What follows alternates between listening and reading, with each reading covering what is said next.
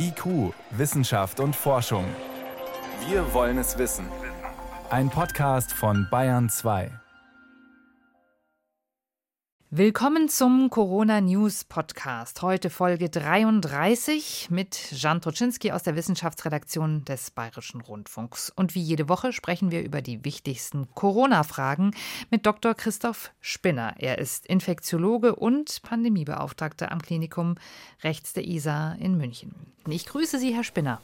Hallo, Frau Czaczynski. Ja, wir haben letzte Woche schon über die Masken gesprochen und äh, den Unterschied von Stoffmasken zu medizinischen Masken. Jetzt ist klar, es tut sich was in Sachen Maskenpflicht. Die FFP2-Maskenpflicht soll fallen. Das bayerische Kabinett tagt dazu. Herr Spinner, ist das aus medizinischer Sicht gerechtfertigt? Manche sagen ja, das ist vor allem Wahlkampf. Ich glaube tatsächlich, dass man die Motivationslage hier sehr viel differenzierter sehen muss. Und bereits im vergangenen Dezember, als wir in Bayern die Einführung der FFP2-Maskenpflicht erhalten hatten, wurde dies auch nicht zuletzt von mir sehr kontrovers diskutiert, denn theoretisch bieten FFP2-Masken durchaus eine bessere Schutzwirkung vor Covid-19. Sie weisen eine sehr, sehr feine Filterleistung auf. FFP2-Masken sind auch genau das richtige Instrument, wenn ich als behandelnder Arzt zu unseren Covid-PatientInnen in die Klinikzimmer hineinschaue und mich hier vielleicht auch in einen Raum mit sehr, sehr hoher Virus-Aerosolbeladung begebe. Im Alltag kommt es aber gar nicht so sehr auf die theoretische Schutzwirkung an, sondern es kommt darauf an, dass die Schutzwirkung auch durchgehend getragen, also durchgehend zum Tragen kommt, sprich die Maske wirklich konsequent dicht ansitzend über Mund und Nase getragen wird und eben auch nicht für nur einige wenige Sekunden zum Essen, Trinken oder an der Nase kratzen abgenommen wird. Und deshalb gibt es bereits übrigens seit vielen Jahren sehr gute Studien aus der Versorgung von Influenza-Patienten, also PatientInnen mit echter Virusgrippe, in der WissenschaftlerInnen untersucht hatten, ob die klassische KN95, also FFP2 vergleichbare Maske oder der medizinische Mund-Nasenschutz gleich gut schützen. Und was sich tatsächlich zeigt, ist, dass beide Schutzarten, also medizinische Mund-Nasen-Maske und FFP2-Maske, mit vergleichbar niedrigen Infektionen bei medizinischem Personal assoziiert sind. Das deckt sich übrigens auch aus meiner anderthalbjährigen Pandemie-Erfahrung. Die meisten Infektionen haben wir bei uns immer im Personal aus gemeinsamer Zeit im Pausenaufenthaltsraum oder anderen Sozialaktivitäten gesehen. Und deshalb, wenn man den Schutz als Ganzes betrachtet, ist nicht nur die Schutzleistung der Maske, sondern vor allem das konsequente Anwenden ganz entscheidend. Jetzt zurück zur Situation heute, FFP2, zurück zum Mund-Nasenschutz. Ich glaube, die Mund-Nasen-Maske ist sehr viel angenehmer, sehr viel leichter zu tragen. Sie bietet akzeptablen Schutz vor also zum einen vor Aerosolausstoß, wenn der Träger unbemerkt infiziert ist, andererseits eben auch anderen das Risiko zu reduzieren. Klar ist, die theoretische Schutzleistung von Mund-Nasen- oder medizinischen Mund-Nasen-Masken ist natürlich niedriger als die von FFP2-Masken. Aber wenn eben alle die medizinische Maske tragen, dann schützen sie sich eben doch auch gegenseitig und, wenn ich Sie richtig verstanden habe, weil ich eben schlecht atmen kann, auch die FFP2-Maske an lifte und eben kurz von der Nase ziehe oder vom Mund ziehe, dann hebe ich die Wirkung eben unter Umständen auch wirklich auf. Ja, und zwar total. Und darauf kommt es ja an. Es macht eben keinen Sinn, nur die theoretische Schutzwirkung zu, in reiner Filterleistung zu betrachten, sondern man muss die Schutzwirkung im echten Leben betrachten. Und hier zeigt sich wirklich aus randomisiert kontrollierten Studien, jetzt nicht von Corona, sondern von Influenza, dass die Schutzwirkung vergleichbar gut ist. Vielleicht anders übersetzt, beide Masken sind kein hundertprozentiger Schutz. Sie reduzieren das Risiko ganz erheblich. Hauptproblem, vor allem im, im Kontext der Delta-Variante, ist ohnehin, dass Infizierte so hohe Virusmengen in den Raum abgeben, dass bereits eine kurze Zeit ohne Maske bei sehr hoher Aerosolbeladung, vor allem in schlecht gelüfteten Räumen, mit einer sehr, sehr hohen Infektiosität assoziiert ist und deswegen lässt die Schutzwirkung nicht konsequent getragener Masken im Innenraum hier auch nach. Wir lernen ja in dieser Pandemie kontinuierlich dazu. Wir haben auch immer wieder neue Begriffe gelernt. Ein Begriff, der jetzt gerade immer wichtiger zu werden scheint, ist das Wort Krankenhausampel. Die Krankenhausampel soll ein neues Instrument werden, um die Pandemie besser beurteilen zu können. Wir versuchen immer noch, das zu verstehen, denn die Details sind noch nicht ganz klar. Das bayerische Kabinett tagt hierzu auch an diesem Tag. Aber die Grundidee ist, dass es neben den Inzidenzen andere Parameter gibt, um den Verlauf der Pandemie zu beurteilen, eben die Neuaufnahmen in Krankenhäusern, die PatientInnen in den Krankenhäusern und auch die Bewegungen auf den Stationen, also den Krankheitsverlauf, wenn man so will. Wie sehen Sie das, Herr Spinner? Ist es grundsätzlich eine gute Idee, all diese äh, Faktoren dazu zu nehmen? Also ich glaube, im Allgemeinen ist es dringend Zeit, dass wir noch einmal über die Kenngrößen der Pandemie sprechen. Denn während die Infektionsinzidenzen zunächst ein sehr gutes Hilfsmittel waren, um sowohl die Pandemieausbreitung im Allgemeinen, aber daraus auch indirekt abgeleitet die Wahrscheinlichkeit der zu erwarteten Krankenhausaufnahmen abzuleiten, hat sich die Situation heute verändert. Zum einen sind die Impfquoten vor allem in den hochbetagten, besonderen RisikopatientInnen jenseits der 80 Jahre mit deutlich über 80 Prozent Geimpften erfreulich hoch. Zum anderen steigt auch die Impfbereitschaft in der Bevölkerung. Über 60 Prozent der erwachsenen Bevölkerung sind auch in Bayern inzwischen zweitgeimpft, also vollständig geimpft. Und damit, mit der Impfung einher, geht auch eine viel geringere Wahrscheinlichkeit, dass Infizierte dennoch ins Krankenhaus müssen. Es gibt es also verschiedene Möglichkeiten, wie man die Steuerung der Pandemie anpassen kann. Man müsste entweder eine Art Impfkorrektur auf die Inzidenz einführen, wenn man daraus die erwarteten Krankenhausaufnahmen ableiten möchte. Man könnte, so wie jetzt diskutiert wurde, eben andere Kennzahlen mit heranziehen, nämlich die tatsächliche Situation in den Krankenhäusern relativ im Kontext zur Infektionsinzidenz gesehen. Man muss natürlich fairerweise darüber diskutieren, dass all diese indirekten Kennzahlen Vor- und Nachteile haben. Die Inzidenz lässt sich sehr leicht berechnen, denn jede laborbestätigte Meldung kann mit relativ einfachen Methoden über die etablierten Meldewege dann an die zuständigen Behörden wie das Robert Koch Institut und die Gesundheitsbehörden gemeldet werden. Die Erfassung der Krankenhausbelegung ist viel komplexer, denn sie ist am Ende davon abhängig, dass eine Covid-19-Belegung in der Klinik gemeldet wird. Auch dafür gibt es in Bayern zwei Wege. Entweder es wird die sogenannte Arztmeldepflicht nach 6 Infektionsschutzgesetz äh, genutzt. Das heißt, behandelnde Ärztinnen und Ärzte melden jeden im Krankenhaus befindlichen Corona-Verdachts- oder Corona-Fall an die untere Gesundheitsbehörde. Oder wir nutzen in Bayern auch im Rahmen der Versorgungssteuerung ein System namens IVENA, eine Art Leitstellensystem, in das alle in Bayern tätigen Krankenhäuser alle 24 Stunden ihre Versorgungssituation, sprich die zur Verfügung stehenden Betten und die im Moment versorgten Covid-Patienten auf Normal- und Intensivstationen melden.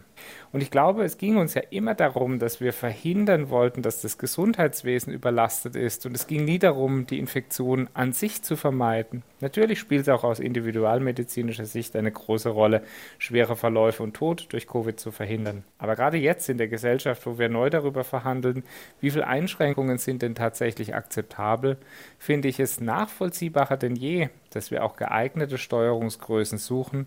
Und ich versuche jetzt mal stark zu überspitzen, wenn in den Krankenhäusern noch ausreichend Kapazität vorhanden ist, dann gibt es natürlich auch keine so richtige Notwendigkeit, starke Einschränkungen daraus abzuleiten, selbst wenn die Infektionsinzidenzen sehr hoch sind. Denn am Ende muss jeder Mensch für sich entscheiden, ob er sich impfen lassen möchte oder nicht. Jetzt ist äh, unabhängig davon, wie man diese Krankenhauserfassung macht und auf welche Daten man zurückgreift, natürlich eine, zeitliche Verzögerung bei diesen Krankenhauszahlen zu sehen im Vergleich zu den positiv infizierten PCR-Tests, die gezählt werden. Weil bis die Menschen ins Krankenhaus kommen, vergeht eine Zeit. Wir haben also eine zeitliche Brücke oder eine zeitliche Lücke vielmehr von mindestens 14 Tagen. Das heißt, sehen wir da nicht das ganze Infektionsgeschehen zu spät, zu zeitverzögert? Ja und nein. Also zunächst sind Krankenhausmeldungen im Vergleich zur Erstdiagnose per Abstrich definitiv verzögert. So etwa sieben bis zehn Tage, das passt ganz gut.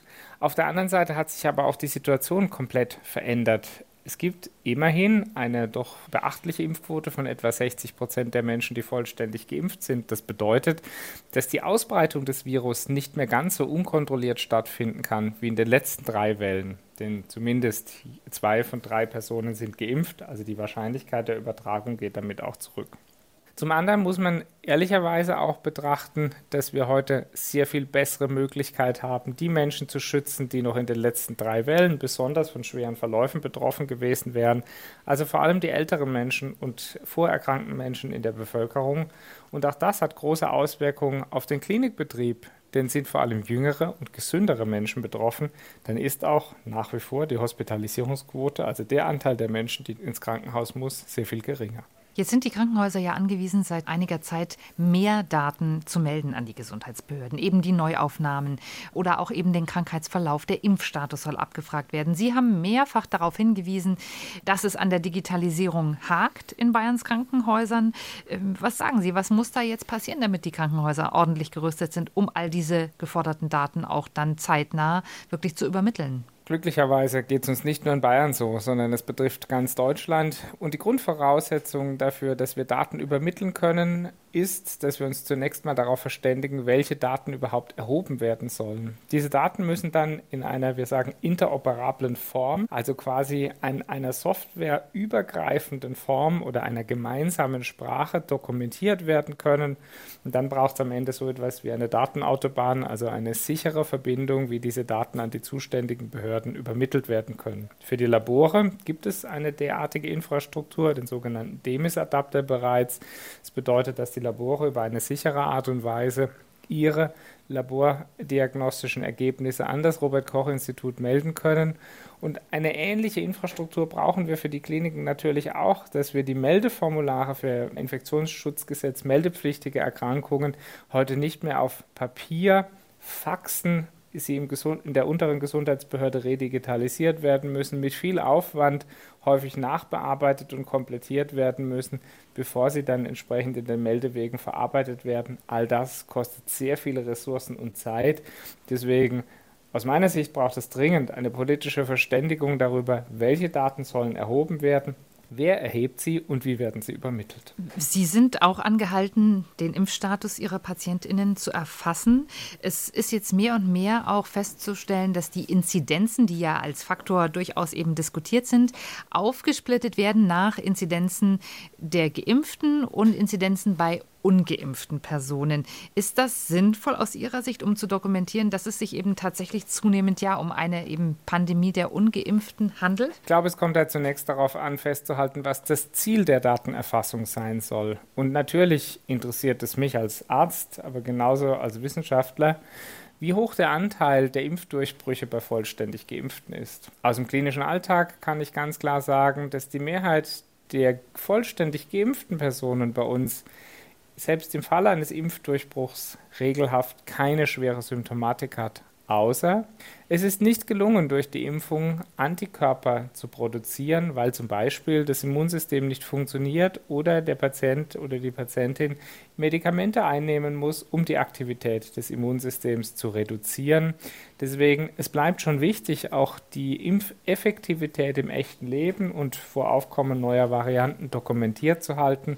Ob es zur Pandemiesteuerung am Ende wirklich entscheidend ist, das bleibt vielleicht mehr eine gesellschaftliche Frage, denn dann schwingt im Hintergrund immer die Frage mit, welche Rechte erhalten Geimpfte und Ungeimpfte, wie werden diese Rechte zwischen diesen beiden Gruppen austariert. Und da spielt aus meiner Sicht ganz entscheidend natürlich auch die Pandemieentwicklung eine wesentliche Rolle.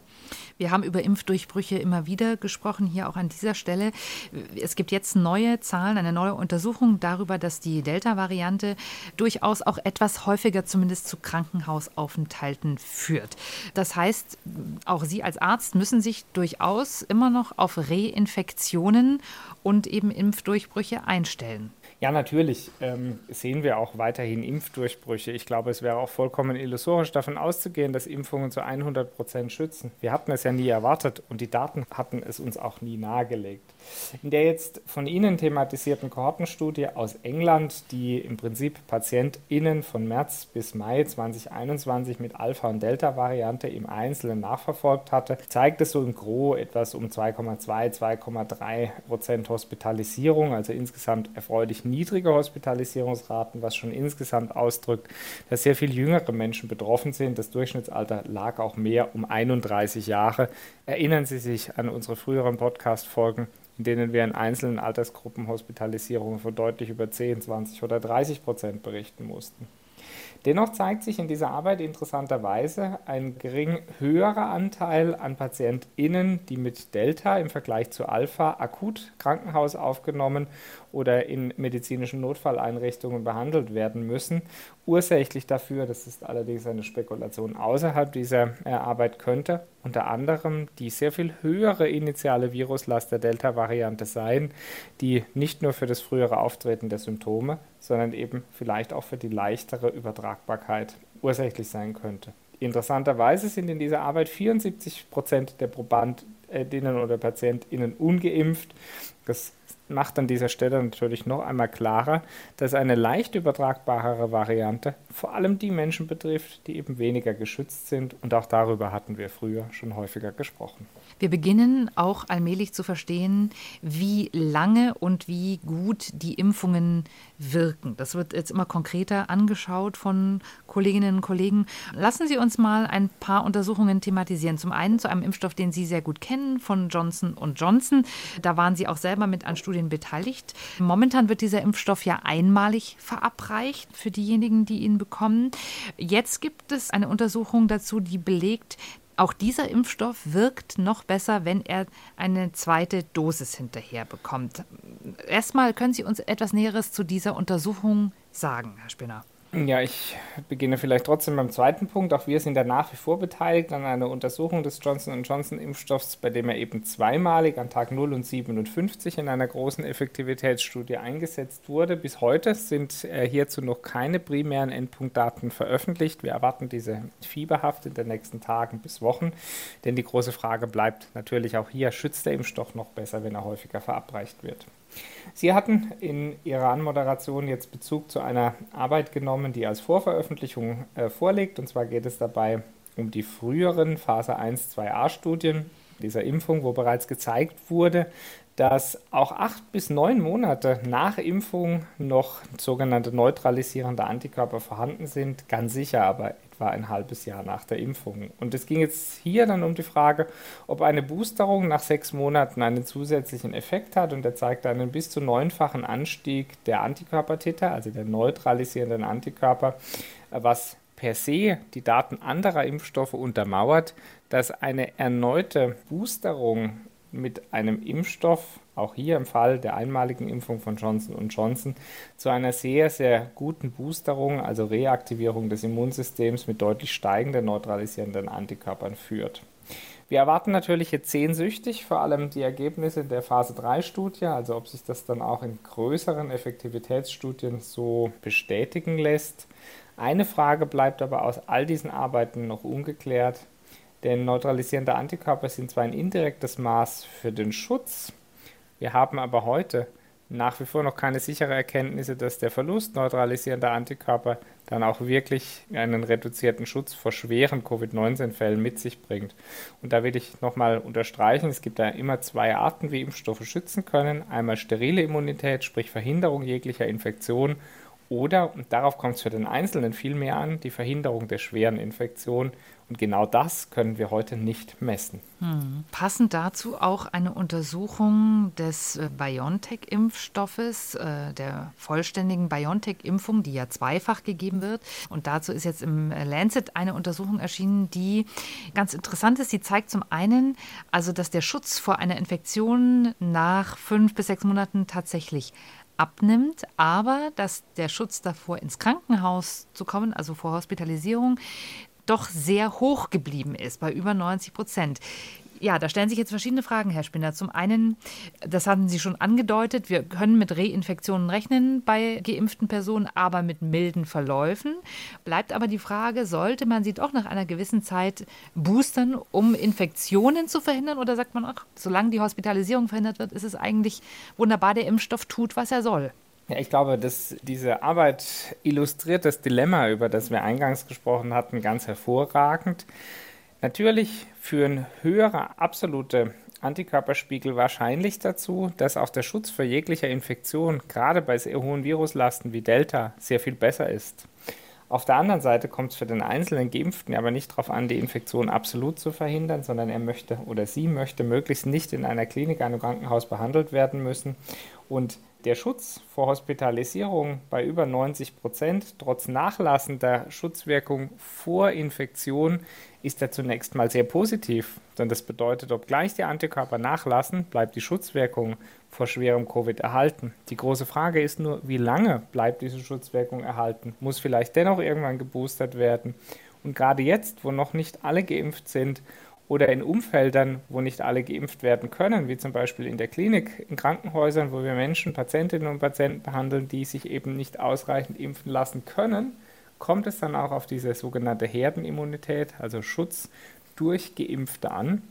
Und deshalb könnte ich mir gut vorstellen, dass wir in Zukunft, so wie wir das übrigens auch bei anderen Impfungen machen, unterschiedliche Personengruppen definieren, wer hat jetzt wirklich einen direkten Benefit von einer Boosterimpfung, wer braucht einen besonders hohen Schutz vor Infektionen und in jedem Fall vor schweren Verläufen, hier müssen wir noch mehr und bessere Daten verstehen und entsprechend kann man vielleicht auch die Diskussion in der Öffentlichkeit im Moment verstehen. Vor allem die Menschen mit dem höchsten Risiko einer Boosterung zuzuführen, also über 80-jährige Menschen mit Immundefekt, diskutieren viele Länder darüber, sollen Mitarbeitende im Gesundheitswesen einem dritten Booster früher erhalten.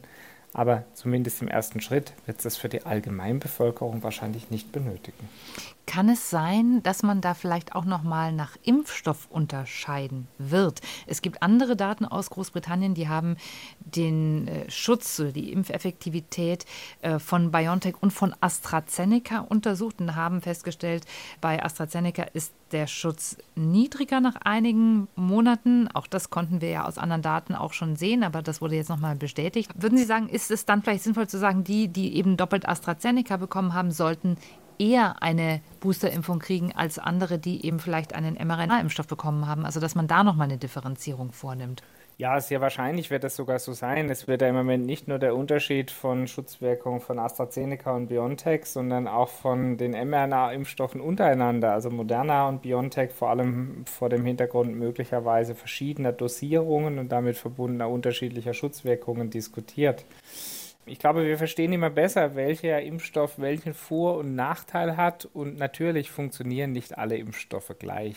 Ich glaube, auch hier werden wir uns wieder darauf verständigen müssen, dass bestimmte Bevölkerungsgruppen unter einem besonders hohen Risiko eben einen bevorzugten Grund haben könnten, eine Auffrischungsimpfung zu erfahren, während dies für andere, ich sag mal die junge, gesunde Allgemeinbevölkerung gar nicht so entscheidend sein dürfte.